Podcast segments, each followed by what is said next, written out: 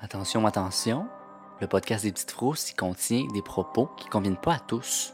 On va faire parfois des références à de la violence, des termes vulgaires et des sujets qui peuvent être perturbants pour certains. C'est à votre discrétion.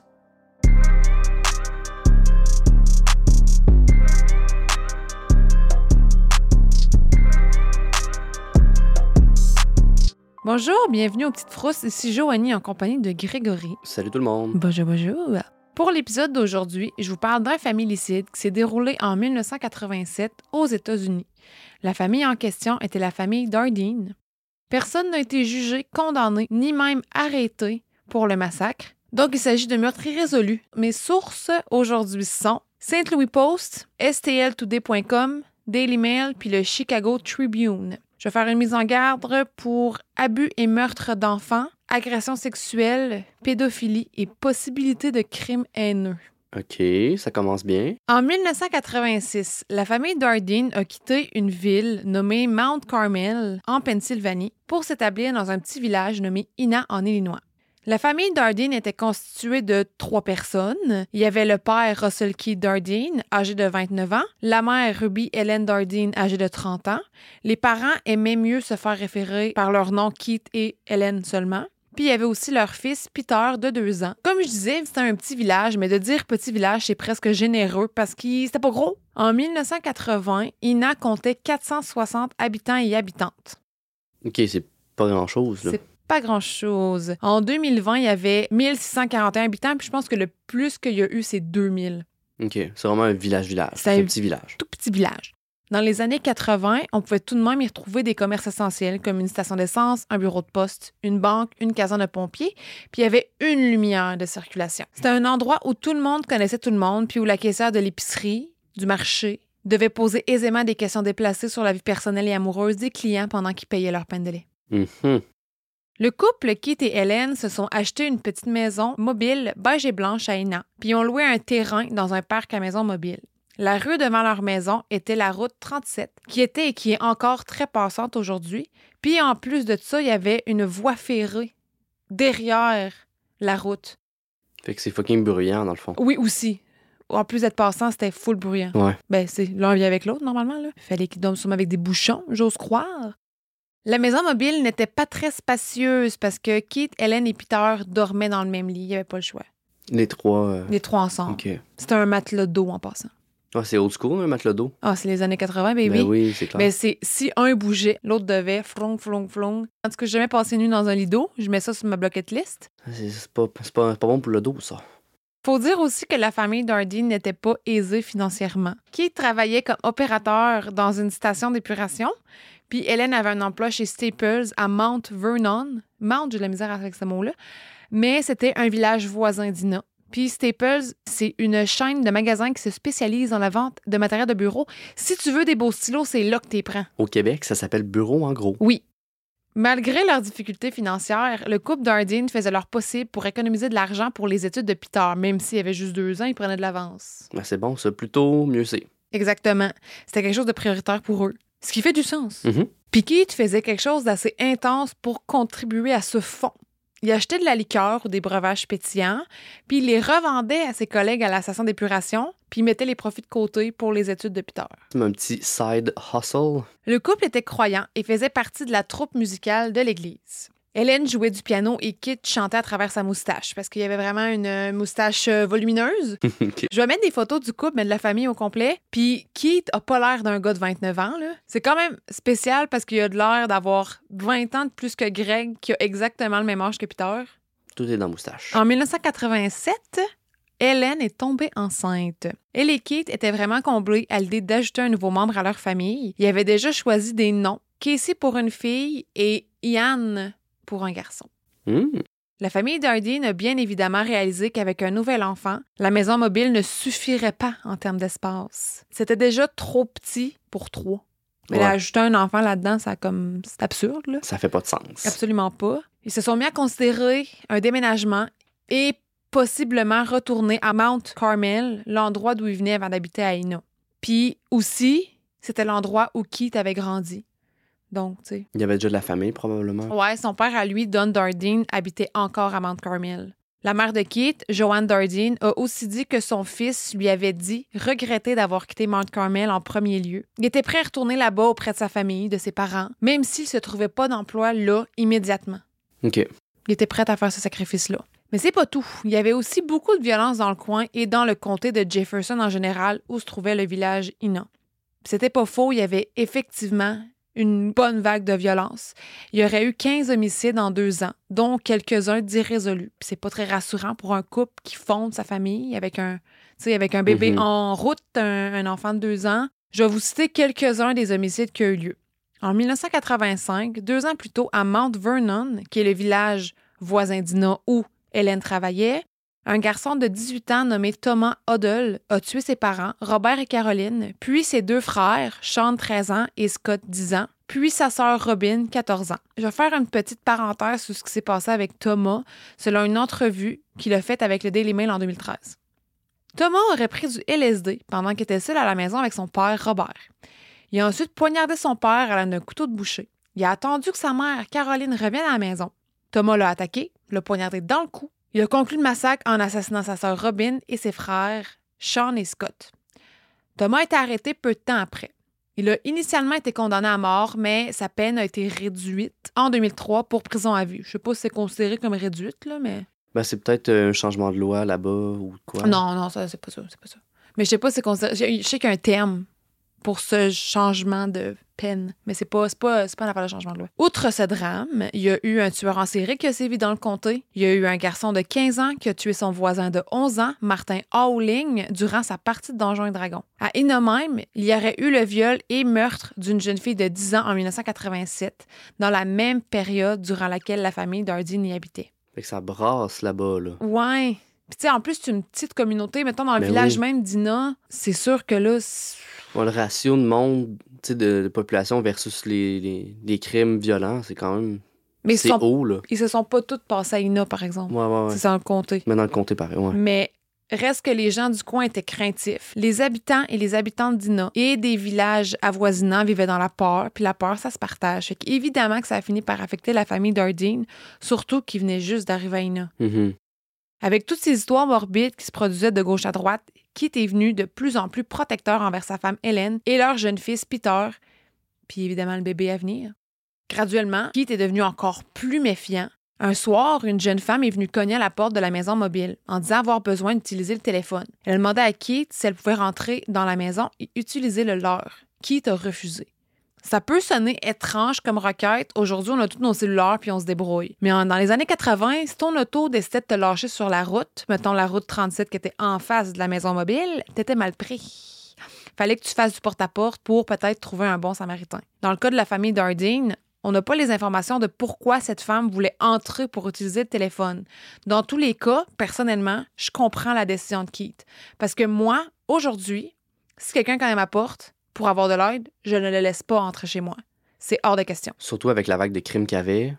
Oui, Tu sais, ça, ça fait peur. Ça peut pas rentrer n'importe qui chez vous, là. oui, mais je pense que s'il n'y avait pas eu la vague de crime, Keith l'aurait laissé entrer. Probablement. Mais avec ça, il a dit non, là.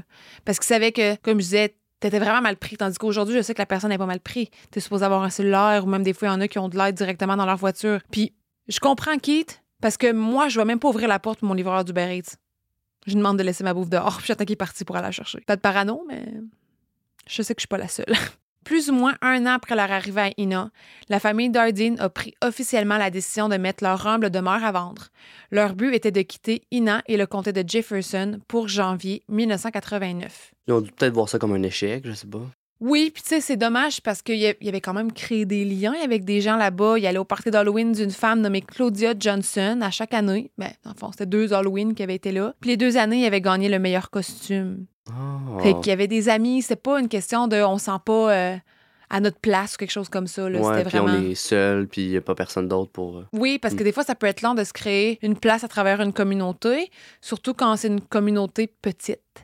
Mais eux, ils avaient fait leur place. Les gens avaient rien de mauvais à dire sur eux. Il y avait des amis. Fait que... Mm. La priorité numéro un, c'était la sécurité de la famille. Puis c'est pour cette raison-là qu'ils ont tranché à on doit quitter Ina, se rapprocher de notre famille. Puis aussi, c'est plus facile d'avoir des grands-parents proches pour t'aider. là. N'importe qui qui est parent peut témoigner de ça, j'imagine. Mais quand tu es complètement tout seul dans un village, que là, tu plus capable de faire confiance vraiment à personne parce que tu sais jamais, puis tout. Je comprends. Je comprends tout à fait la décision. Ça peut déteindre sur l'enfant aussi, là, sur Oui. les enfants. Fait que, ouais, c'est une bonne Ouais. décision, je pense, qu'ils ont pris. Le 18 novembre 1987, Keith Dardine ne s'est pas présenté à son travail. C'était pas son genre de s'absenter sans prévenir son supérieur.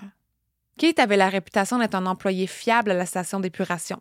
Immédiatement alerté, son supérieur a téléphoné à la maison des Dardine. Aucune réponse. Le superviseur de Keith a tenté de le rejoindre à plusieurs reprises tout au long de la journée. Ses tentatives ont servi à rien. Personne n'a jamais répondu. Le superviseur a décidé de contacter les parents de Keith, savoir s'il aurait pu être au courant de quoi que ce soit. Ni la mère ni le père de Keith n'avaient eu de nouvelles de leur fils, ni d'Hélène d'ailleurs. La situation est devenue inquiétante et, préoccupés par l'appel du superviseur, les parents de Keith ont décidé d'aviser la police dans le but qu'une vérification soit faite. Puisque le père de Keith, Don Dardine, avait un double des clés de la maison, il a décidé de joindre la police à la demeure de son fils euh, si jamais ça pouvait être utile.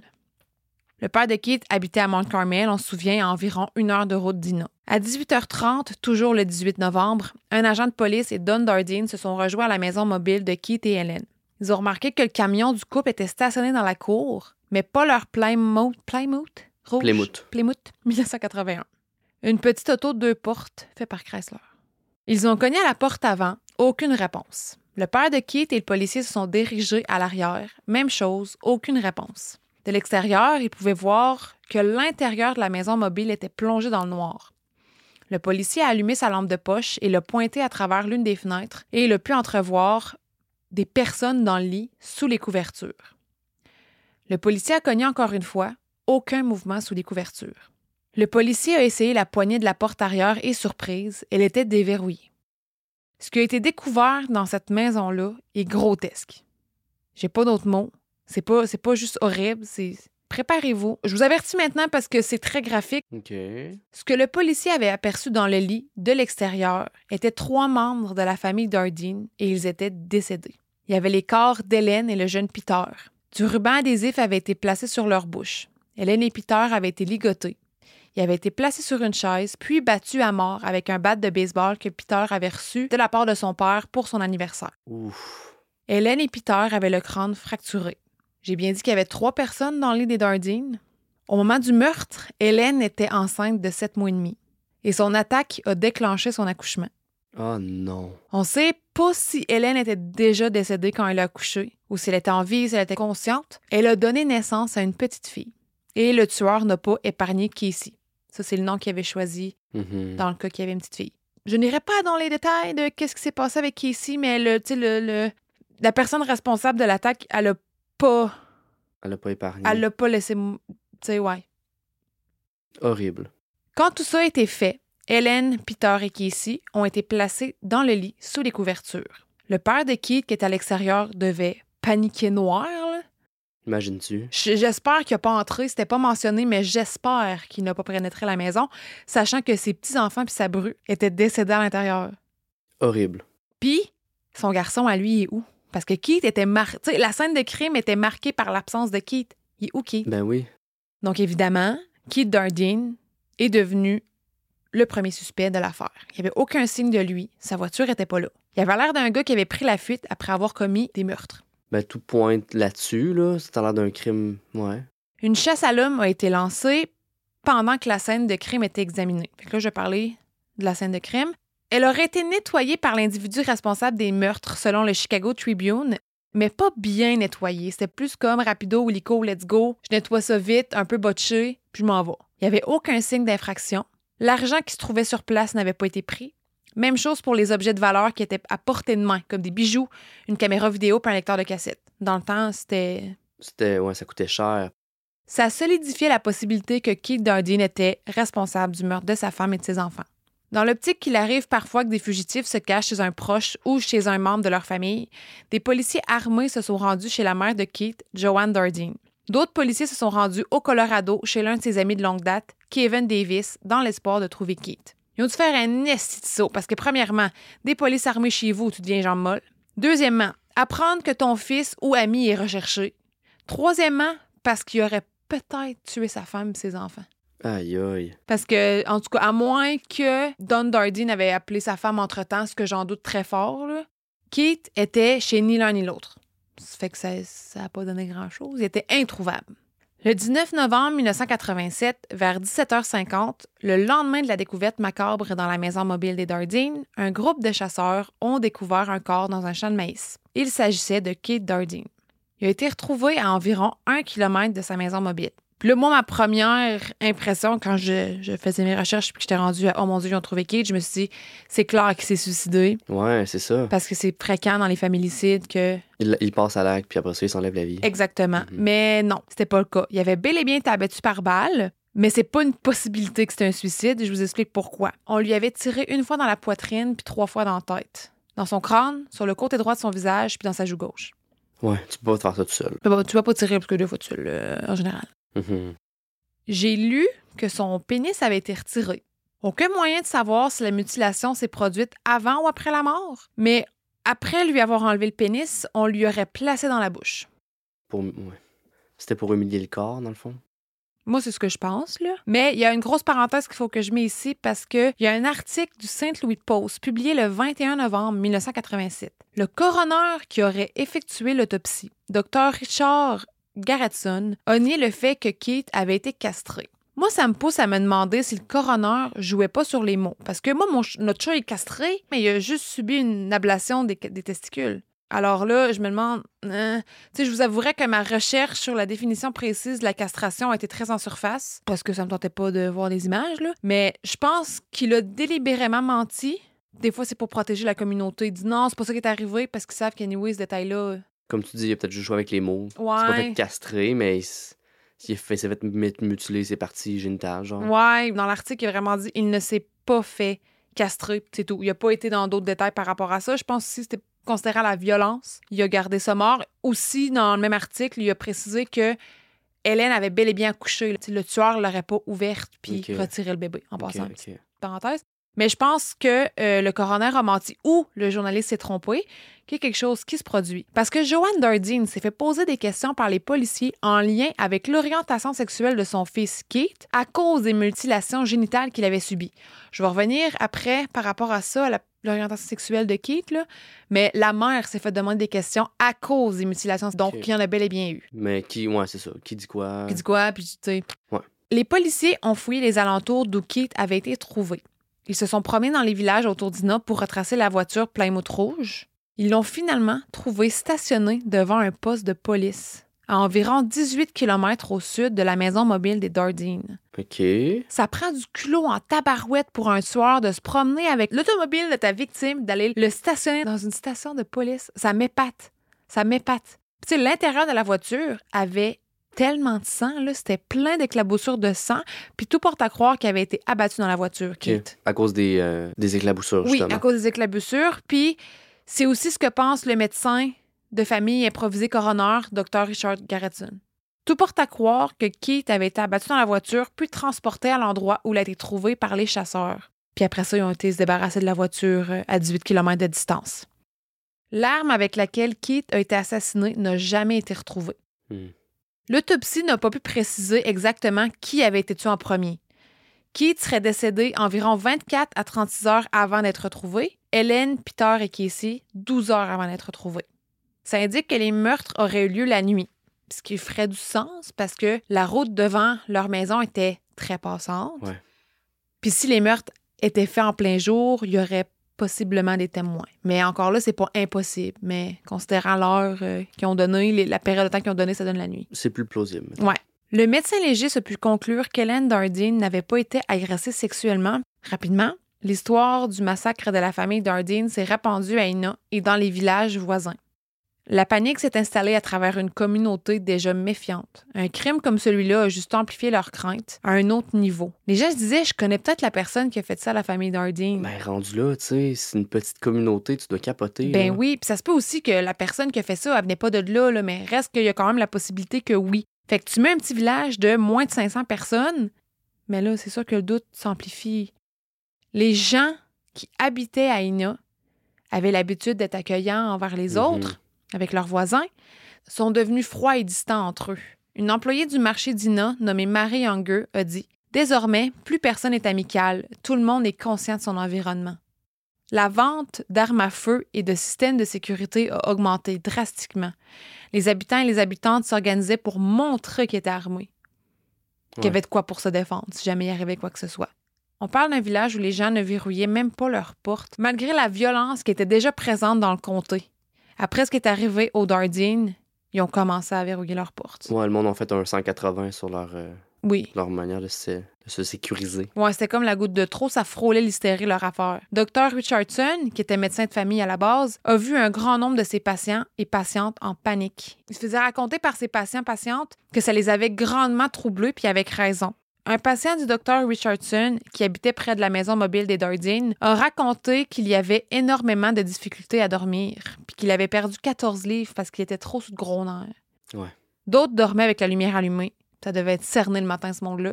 C'est de l'hystérie collective aussi, à un moment donné. Ben oui. Mais tu sais, je comprends tellement. Là. Moi, je viens d'un petit village, d'une petite communauté. On était encore bien plus qu'Aina. là. On était 4000, 6000, je sais plus trop. Là. Mais il est arrivé des meurtres bien avant que je naisse. Puis on en parlait encore comme si ça allait d'arriver. Puis on vivait encore dans peur. Puis on parlait encore du fait que la secte de Rock Moïse Stereo avait été en arrière du village d'où je venais. Comme si c'était encore un fait, là, tu sais, on avait encore peur, on avait encore la méfiance, on ne barrait pas nos portes. Ouais, mais ça marquait pareil, mais tu sais, c'est ça. vous n'étiez pas rendu à barrer vos portes, à vous armer nécessairement. Non. Là. Mais ça doit être quelque chose. Reste que mon père a huit guns. Ouais, mais c'est de la chasse, ça, c'est pas pareil. Il chasse pas, il pêche. En tout cas. en tout cas. Faites-le pas chier. Mais ça reste que, malgré tout ça, qu'on est encore marqué par les choses terribles qui étaient arrivées dans ma région, une plus grosse région, on barrait pas nos portes. Sauf la nuit. En tout cas, chez nous, je sais pas pour le voisin, mais chez nous, c'était juste la nuit. Mais eux étaient rendus à un stade vraiment plus avancé, puis je les comprends. Ça doit être tellement terrible, mais le coroner du comté de Franklin, un comté euh, aux alentours, docteur Robert Lewis, il a offert son opinion sur la situation en disant au journal St. Louis Post, je cite, Les gens se font peur entre eux. Ils sont tellement terrifiés que si l'un autre tombait en panne d'essence dans le comté, ils ne chercheraient pas de l'aide dans les maisons voisines, mais ils marcheraient plutôt jusqu'à la prochaine autoroute. Les proches de la famille Dardine ainsi que les habitants habitantes d'Ina étaient dévastés par les meurtres. Les Dardine semblaient être appréciés de tous ceux qui l'entouraient, même s'ils se connaissaient moins. Ce qui rongeait les résidents et les résidentes d'Ina était le fait d'ignorer qui était l'individu responsable du massacre de la famille Dardine. Ben oui, c'est ça qui fait ça qui fait peur, là. Ouais, pas savoir c'est qui, là. Avant d'explorer les théories, j'aimerais savoir qu'est-ce que tu en penses, Greg. As-tu des petites théories toi-même? Moi, ce qui me sonne un peu une alarme, ce qui me fait poser des questions, c'est, pourquoi Keith n'était pas avec le reste de sa famille, puis pourquoi il voulait partir de Ina aussi rapidement que ça, sachant qu'il n'y avait pas de nouvel emploi à son ancien village, d'où ce que, c'est pas, où ce que sa famille vient. Fait que ça aussi, je trouve ça spécial, là, mais dis-moi en plus. Bien, c'est sûr que euh, je viens de penser pendant que tu le dis, c'est sûr qu'il était pressé peut-être dans le temps parce que Le bébé s'en venait. le bébé s'en venait, mais en même temps, il voulait déménager. Dans le fond, il est décédé en novembre, puis il voulait être parti pour janvier. Mais elle allait déjà avoir. C'est sûr qu'elle aurait déjà eu à coucher ses déménagements en janvier. Ce qui est bizarre, c'est que malgré leurs difficultés financières, ça ne dérangeait pas de retourner à Mount Carmel, d'où il venait, même s'il n'y avait pas d'emploi là-bas. Alors, pour ce qui est des théories, une trentaine d'enquêteurs avaient été placés à temps plein pour travailler sur l'affaire de la famille Dardine. Au total, 100 personnes ont été interrogées et plus de 1000 pistes ont été explorées. Je vais vous en citer quelques-unes dans les théories. Donc, la première. Ça doit être dit, mais on ne s'éternisera pas longtemps parce que c'est déjà, ça a déjà été euh, démenti. Le meurtre serait la triste conclusion d'un vol qui aurait mal tourné. Un des facteurs qui va dans ce sens-là, c'est que les meurtres d'Hélène, Peter et Casey ne semblent pas avoir été prémédités. Parce que l'arme utilisée pour les tuer, c'est-à-dire, La balle de baseball. il avait été retrouvé là-bas.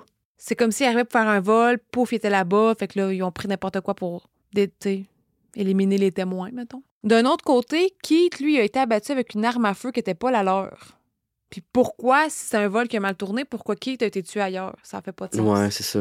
C'est un peu trop compliqué, entre guillemets, pour être un vol, à mon avis. Puis, d'un... Puis aussi, c'est, comme impossible de dire que c'est un vol qui a mal tourné quand il n'y a pas eu de vol. Ben, c'est ça, ça me fait pas de sens parce que tout est resté là, les bijoux, l'argent, euh, tu sais, tout, tout, tout, là. Ouais. que- Ouais. Puis il n'y a pas de signe d'infraction dans la maison. La violence, encore une fois, à mon avis, est un peu trop intense pour que ce soit une question de je me débarrasse des témoins. Ben, c'est personnel en maudit, là. Ouais. Ah ouais, je suis tout à fait du même avis que toi, là. Prochaine théorie. Il y a eu des rumeurs que les meurtres avaient été commis dans le cadre d'un rituel satanique. Cette théorie a été rapidement écartée, mais on va quand même l'explorer un peu. Un policier expert sur les sectes a déclaré au journal St. Louis Post que normalement un rituel satanique laisse des traces, comme par exemple les membres vont mutiler les corps et y graver des symboles. Bon, Ouais. oui, Keith a eu des mutilations, mais il n'y a pas eu de symbole qui a été retrouvé sur lui, à moins que ça n'a pas été mentionné dans les journaux. Ça se peut, ça aussi. Ça se peut, c'est possible. Mais ça a quand même été rayé de la liste par les autorités. Il y a aussi le fait que, selon l'expert, toujours euh, expert sur les sectes, des bougies ou de la cire vont être retrouvées sur les lieux du crime ou des organes vont être prélevés. C'était pas le cas nécessairement avec la famille Dardine, à part la mutilation de Keith. Aussi, je suis peut-être un peu trop dans le cliché hollywoodien des sacrifices euh, sataniques et compagnie, là. Mais il me semble ça se fait pas seul. Tu sais, même s'il était deux personnes, mettons. Moi, dans ma tête à moi, l'image que j'ai, c'est des personnes avec des petits. euh, Des toges? moi, c'est des, des personnes avec des toges qui se rassemblent pour faire ça, mais tu sais, c'est vraiment juste une image que j'ai dans ma tête, là. Sur ma cause Hollywood, comme tu dis. Ouais. Mais c'est plus, moi, j'imagine un groupe de personnes. J'imagine genre 5, 10 personnes Mhm. faire un rituel. Fait que je, me, je vois pas 10 personnes, même 5, entrer dans la maison mobile. Non. On dirait que ça fit pas, mais ça se peut que c'est un gros cliché. Puis aussi, un crime satanique peut être souvent attribué de manière aléatoire. Dans le fond, les personnes qui vont tuer vont être aléatoires. Mais dans le cas de la famille Dardine, là, ça a bien trop l'air personnel. Effectivement, là. Fait que c'est vraiment ça le hic, mais je le cite pareil, ça l'a été, euh, mais ça a été démenti. Encore une autre théorie de démenti. La prochaine théorie, c'est là qu'on déballe plus de stock. La troisième. La troisième. Il existe plusieurs théories qui circulent qui ont toutes la même base, c'est-à-dire que Keith est la cause de ce qui lui est arrivé à lui et à sa famille. Fait qu'en gros, la théorie, c'est que c'est de la faute à Keith. Pour plusieurs raisons. Durant la fouille de la maison mobile, les policiers ont trouvé une petite quantité de marijuana. En 1987, trouver la laitue du démon chez quelqu'un, c'est incriminant. Ça pouvait dire que tu faisais des affaires louches avec du monde louche. Heureusement, de nos jours, on n'a plus ces préjugés-là. Il y a encore des gens qui les ont, par contre. Mais la possession de marijuana a été attribuée à Keith. Et les potins du village se sont envenimés. Puis là, c'était rendu qu'ils vendaient de la drogue, puis qu'ils devaient de l'argent à quelqu'un. Puis c'est pour ça qu'ils étaient séparés du reste de la famille lors du meurtre. Nanani, nanana. Il y a même du monde qui pense aussi que le tueur aurait mis le pote là pour brouiller les cartes, des grosses affaires. Aussi, sur la même théorie où Keith est fautif, les policiers ont trouvé des piles de papier avec des scores sportifs annotés. Donc, ils pensent que peut-être Keith faisait des gages sur des scores puis s'était mis dans les dettes. C'est peut-être vrai, c'est peut-être la raison pourquoi il y avait des difficultés financières, mais ça veut pas dire que c'est pour ça qu'il s'est fait tuer. Ouais. Mais reste que ça ressemble quand même à un règlement de compte. Il y a aussi la théorie que Keith avait une double vie et qu'il avait un amant, qu'il était homosexuel comme les autorités ont mentionné à sa mère. Je vois pas trop le rapport, genre, ça veut-tu dire que c'est son amant qui l'a tué euh, parce que son pénis a été enlevé? Ben, c'est sûr que oui. Ce qui a vraiment mené les policiers, les enquêteurs vers cette piste-là, c'est que les mutilations génitales peut avoir une connotation sexuelle. Mais pour le tueur, ça n'a aucun rapport avec la victime. Ouais. Ça se peut que je me trompe, mais je vois pas en quoi c'est le quoi le rapport que Keith sera homosexuel. Je vois aucun lien avec ça, puis ça, c'est des de la stigmatisation des années 80, là, excusez-les, mais c'est ça que c'est. Une chose étrange, par contre, c'est que Keith avait l'air d'avoir peur de quelque chose. Quand il parlait avec sa mère devant le téléphone, la conversation finissait toujours par se diriger vers les meurtres du coin. Est-ce qu'inconsciemment, il savait ce qui allait lui arriver? Sa mère a dit dans des entrevues que quelque chose chicotait son fils depuis quelque temps. Le propriétaire du terrain sur lequel était la maison mobile des Dardines, son nom c'est Lloyd Settle. Il a déclaré au St. Louis Post qu'un an plus tôt, Keith lui avait raconté avoir eu un problème avec un collègue à la station d'épuration, mais que c'était pas quelque chose de grave. Fait que ça se peut que ce soit ça. Mais encore là, les pistes ont été explorées, ça n'a rien donné. Reste que pour moi, la raison pourquoi les membres de la famille Dardine se sont fait tuer, c'est pas de la faute à Keith, c'est la faute de l'individu ou des individus qui les a tués.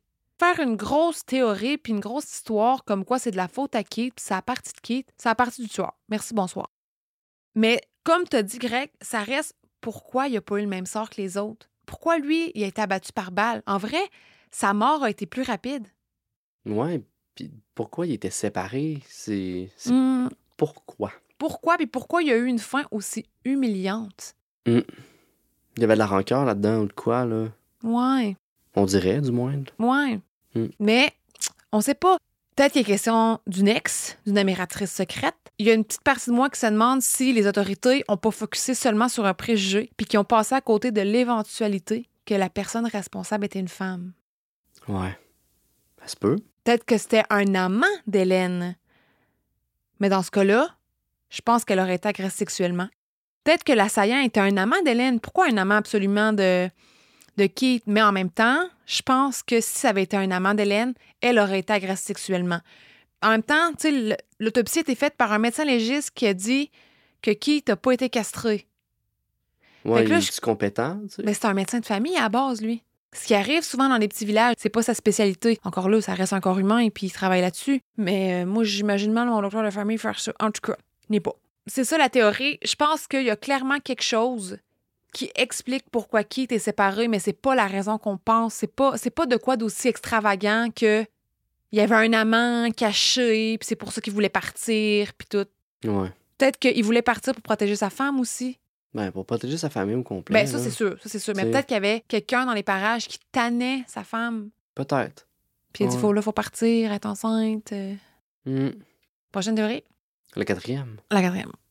Pendant des décennies, la police n'avait aucun suspect dans l'affaire du massacre de la famille Dardine, jusqu'à ce qu'un tueur en série, déjà en prison, a avoué avoir commis les meurtres. Le tueur en série était nul autre que Tommy Lynn Sells. Il a été accusé de pédophilie, de viol, de nécrophilie et de meurtre. Il a été arrêté le 2 janvier 2000 au Texas. Je vais vous parler un peu de lui, question de bien saisir le personnage et sa supposée connexion avec les Dardine. Tommy Linsell est né à Oakland, en Californie, le 28 juin 1964. Il n'a pas grandi dans un environnement très sain. À l'âge de 7 ans, il a commencé à consommer de l'alcool. À l'âge de 9 ans, il a été agressé par un homme sous le consentement de sa mère. À 10 ans, il prenait de la drogue, de la cocaïne. À 13 ans, il a décidé de se mettre tout nu puis de se faufiler dans le lit de sa grand-mère. Après cet incident, Tommy Lynn a été banni de la maison et très peu de temps après, sa mère, ses frères et ses sœurs sont déménagés. Il s'est ramassé dans la rue. Pas chic. Pas chic. À partir de là, il s'est mis à commettre des crimes, des vols, des agressions sexuelles. Il aurait commis son premier meurtre à l'âge de 15 ans. En mai 1981, il a renoué avec sa famille. Mais ça s'est vite terminé après que Tommy Lynn se soit déshabillé et a essayé de rejoindre sa mère dans la douche. Le 2 janvier 1989, comme j'ai dit plus tôt, Tommy Lynn Sells a été arrêté pour le meurtre de Kaylin Harris, âgée de 13 ans, et pour la tentative de meurtre de l'amie de Kaylin, nommée Crystal Surless. Je pense que c'est comme ça que ça se prononce. Puis elle avait 10 ans.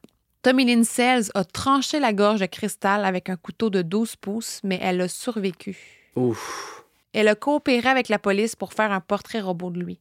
Une fois en prison, Tommy Lynn a dit avoir commis 70 meurtres à travers les États-Unis. Les autorités ont seulement pu lui attribuer 22 meurtres, faute de preuves. Ouais, seulement. Seulement, on s'entend? Son modus operandi, comme ceux qui savent de quoi qui parlent disent, c'est qu'il n'en avait pas. Tommy Lynn se promenait à travers les États-Unis et il choisissait ses victimes aléatoirement. Il aimait s'attaquer à des couples, il préférait les femmes, les adolescentes et les jeunes filles. Le mot pour décrire ce type de paraphilie-là, c'est hébéphile. Mais souvent, on va dire, dès que quelqu'un est en bas du temps, on va dire pédophile, mais en vrai, il y a trois termes.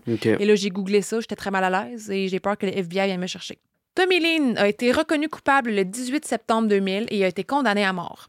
Tommy Lynn utilisait n'importe quelle arme, un couteau pour poignarder ou trancher la gorge, une arme à feu, il pouvait étrangler ou battre ses victimes à mort avec un bat de baseball. Si Tommy Lynn s'attaquait à un couple et qu'un enfant était présent, il tuait l'enfant. Fait que là, on commence à avoir des petites corrélations entre les meurtres qu'il commettait et celui des. Ouais. Après son incarcération, plusieurs enquêteurs de plusieurs États différents sont entrés en contact avec Tommy Lynn dans le but de résoudre des cold cases. Et c'est là qu'il aurait confessé avoir commis les meurtres de la famille Dardine.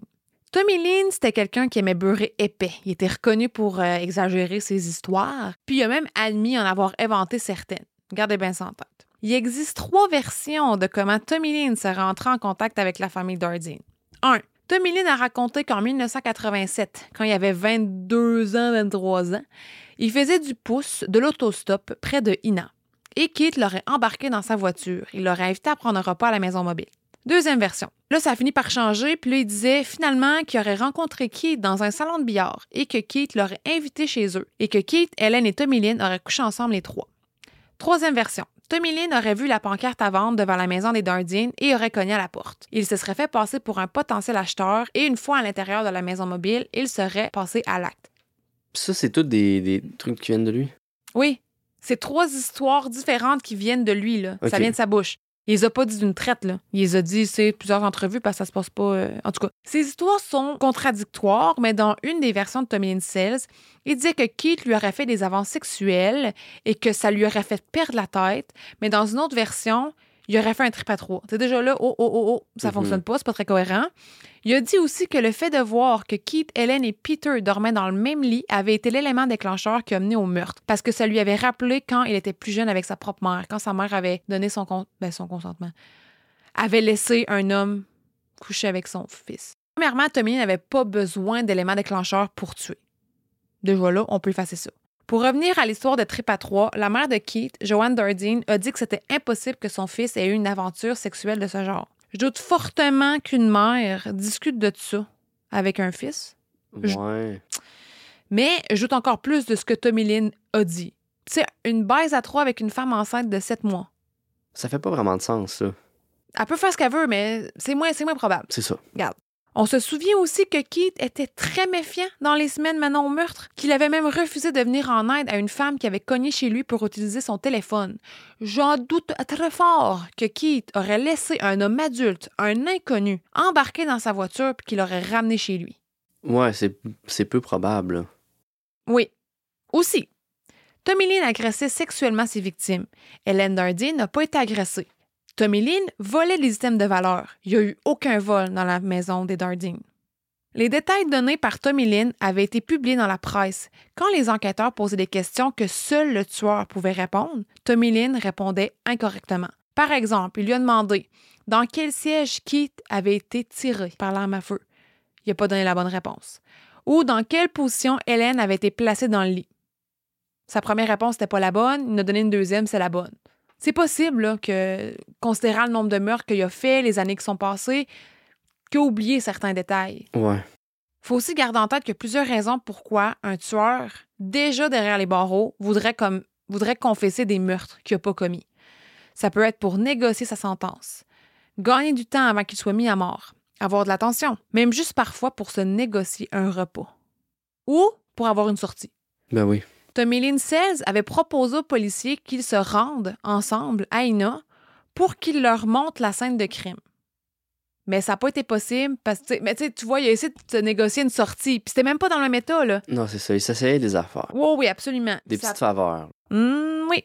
Ça n'a pas été possible de faire la visite euh, sur la scène de crime parce que Tommy Lynn était déjà dans le couloir de la mort et une loi texane interdit que des prisonniers qui y sont déjà puissent aller dans un autre État. Parce que Tommy Lynn avait été arrêté au Texas et les meurtres avaient été en Illinois. Tommy Lynn n'a jamais été inculpé des meurtres d'Hélène, Keith, Peter et Casey Dardine. Il a été mis à mort le 3 avril 2014 à 18h14 à l'âge de 49 ans encore une fois, comme je disais, c'est irrésolu. Il existe aussi des mini-théories qui sont pas euh, élaborées, mais que j'ai mentionnées. Il y en a beaucoup qui pensent que le meurtre était un règlement de compte, mais pas de la bonne famille. C'était, ouais, c'était trompé. Ouais, Trompé de maison. ouais. Ça, ça l'arrive, puis c'est tellement triste. Hey! J'ose même pas imaginer. C'est l'enfer. Puis t'imagines-tu pour la famille? Tu sais, toutes les questions qu'ils doivent se poser, ça va être l'enfer, là. Oh oui, Triste. ouais. Une autre mini-théorie, elle provient de la mère de Keith Dardine, Joanne. Elle pense que quelqu'un a essayé de convaincre Keith de vendre de la drogue, qui aurait refusé, puis qui aurait été tué en premier, puis que sa femme, ses enfants auraient été tués également pour éliminer les témoins. Tu sais, au début, on parlait aussi là, de, de side hustle qui faisait, tu sais, il vendait les liqueurs et tout ça. Peut-être qu'il s'est essayé avec de quoi qui pourrait être plus payant, donc Ouais. de la drogue, peut-être, mais Ouais, pas ça. vraiment le se- savoir. Hmm. Il aurait pas juste trouvé une petite cantine marijuana chez eux, là. Non, effectivement. L'histoire de la famille Dardine est passée au Oprah Winfrey Show. Joanne Dardine, la mère de Keith, avait amassé 3000 signatures pour que ce qui s'est passé passe à l'émission, dans le but que ce soit partagé à une plus grande échelle. Les producteurs de Oprah Winfrey ont refusé, en premier lieu, en disant que les meurtres avaient été trop brutales pour une émission qui était diffusée le jour. En 1997, ils ont fini par accepter de faire un segment sur la famille Dardine. Malgré ces efforts, aucune piste a été recueillie. Oh. Qu'est-ce que t'en penses? Quelle théorie est plus probable selon toi? Je sais pas, c'est. c'est- Ça peut être trop de choses. J'ai de la misère à me prononcer là-dessus. J'ai vraiment de la misère à me prononcer. Je sais vraiment pas. Penses-tu que ça, ça aurait pu être Tommy Lynn Sells? Pour moi, c'est clair que c'est pas le tueur en série qu'on a parlé parce qu'il était pas capable de donner des, des faits outre ce qui était public déjà. Donc pour moi, ça, ça fait peu de sens. J'irais pour la théorie que ce soit un règlement de compte ou ce qu'il y a eu une erreur au niveau de la maison. C'est des choses qui arrivent, mais encore là, c'est très difficile de se prononcer. J'ai de la misère à me forger une opinion, une vraie opinion là-dessus. Toi, qu'est-ce que t'en penses? Je pense qu'une erreur, peut-être, pas une erreur, mais c'est clair que les autorités misent beaucoup, beaucoup, beaucoup sur le fait qu'ils gardent des informations secrètes dans le but que quelqu'un s'échappe. Que ça aide pas le public à peut-être faire Ah, c'est louche telle affaire, tu sais. Ils devraient révéler un petit peu plus d'informations sur le cas, les informations qu'ils ont recueillies, leurs pistes, leurs, peut-être pas les suspects parce que ça peut vraiment gâcher des vies, là. Peut-être donner plus d'informations parce que c'est évident qu'il y a une raison pourquoi Keith a été séparé. Peut-être que Hélène, peut-être que le responsable s'en est pris à Hélène, Peter puis Casey pendant que Keith était au travail, mais ça s'est passé la nuit. Fait que ça veut dire que la personne est entrée la nuit, mais je peux pas croire que Keith était aussi méfiant, mais qu'il barrait pas les portes la nuit. Ça reste que c'est possible, mais on dirait que ça fait pas de sens pour moi. Tu sais, il était tellement stressé de la violence qui se passait, des choses qu'il voulait déménager, mais pas au point de barrer sa porte ou de laisser un intrus rentrer. Ouais, c'est pas. euh, Ça fait pas de sens. Ça fait. Hum, hum, hum. J'ai de la difficulté aussi à croire qu'il y a une seule personne qui a fait ça. Un individu est entré dans la maison, qui avait toute la famille là, puis qui a pu s'en prendre à eux dans un endroit clos.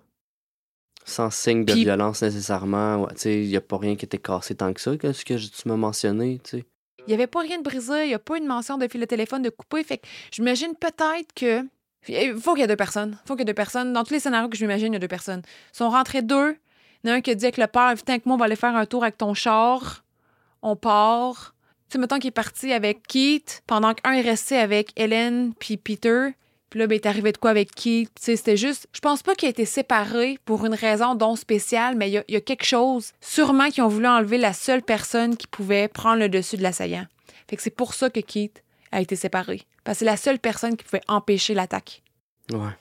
Mais là, lui, si, mettons, sa famille, sa femme, son enfant est en otage, ben peut-être que là, il a dit Je ferai rien, je vais te suivre. En même où tu veux, Ouais. s'est fait emmener quelque part. Puis, Laisse-les euh, laisse-les tranquilles. Ouais, genre. mais finalement. euh, Mais tu sais, il n'y a pas de vol. Fait que clairement, ils ont été ciblés, par erreur peut-être, possiblement. Aussi, j'ai de la difficulté à croire qu'aucune ADN ou empreinte a été retrouvée sur les deux scènes de crime. Surtout que la personne, l'individu qui a commis les meurtres, a conduit la voiture de la maison des Dardines jusqu'à un poste de police 18 km plus loin. Mm. Il n'y a pas d'empreinte, il n'y a pas un cheveu, il n'y a pas un poêle, il n'y a pas un petit peu de bave, rien. Je me demande si la femme qui avait cogné pour avoir accès au téléphone, puis qui voulait entrer dans la maison quelques semaines avant les meurtres, si c'était pas une première tentative de les leurrer puis de les attaquer. Ouais. Ça se pourrait. Ça se Mm. pourrait très bien, mais c'est pratiquement tout ce que tu m'as apporté comme information, ça se pourrait. Fait que, c'est c'est vraiment difficile. Mais c'est le fait que tellement pas beaucoup d'informations qu'à un moment donné, on raboute euh, des, les morceaux. Mhm. Au moment de l'enregistrement, près de 35 ans se sont écoulés depuis le massacre de la famille Dardine. Keith, Helen, Peter et Casey sont enterrés ensemble au cimetière Graceland en Illinois. L'ami de Keith, Kevin Davis, a dit J'étais son garçon d'honneur à leur mariage. C'était les deux personnes les plus gentilles que vous auriez pu rencontrer. Découvrir quelques années plus tard qu'ils avaient été brutalement assassinés et puis savoir que nous ne sommes pas près de résoudre cette affaire aujourd'hui, que nous l'étions au moment où ça s'est produit, est vraiment troublant. La mère de Keith, Joanne, a donné sa dernière entrevue en 2019 à l'âge de 87 ans. Elle a dit J'ai porté Keith pendant neuf mois. Je l'ai élevé. J'ai vénéré la terre sous ses pieds. C'était un homme bon et un bon père. Je n'abandonnerai jamais. Pendant longtemps, Joanne téléphonait à la police à tous les jours pour savoir s'il y avait du nouveau. Les policiers et les détectives ont démontré beaucoup de compréhension envers sa situation et elle a développé de beaux liens avec eux. Joanne disait prier et espérait avoir des réponses avant sa mort, puis je sais pas si elle est encore en vie aujourd'hui. À ce jour, l'affaire de la famille Dardin est entre les mains du capitaine Bobby Wallace et c'est le quatrième à avoir ce dossier entre les mains. Ouais, il se passe la balle. Passe la balle de décennie en décennie. Hmm.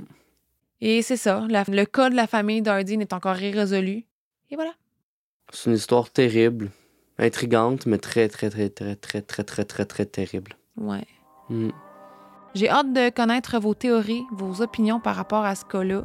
Parce que clairement, Greg et moi, on est incapables de se positionner là-dessus. Hmm. À la prochaine, les amis. Salut tout le monde. Bye!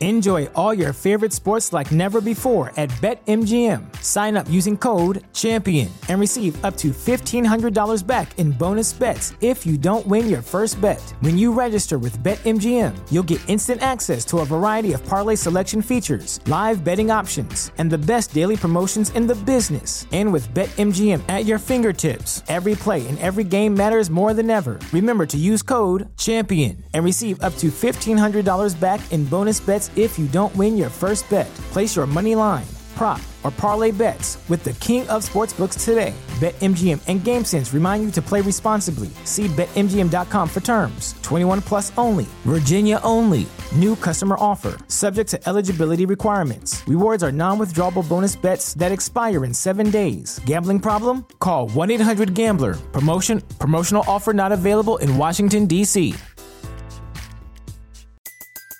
Everybody in your crew identifies as either Big Mac Burger, McNuggets, or McCrispy Sandwich. But you're the filet fish Sandwich all day. That crispy fish, that savory tartar sauce, that melty cheese, that pillowy bun. Yeah, you get it. Every time. And if you love the filet of fish, right now you can catch two of the classics you love for just $6. Limited time only. Price and participation may vary. Cannot be combined with any other offer. Single item at regular price. Ba-da-ba-ba-ba.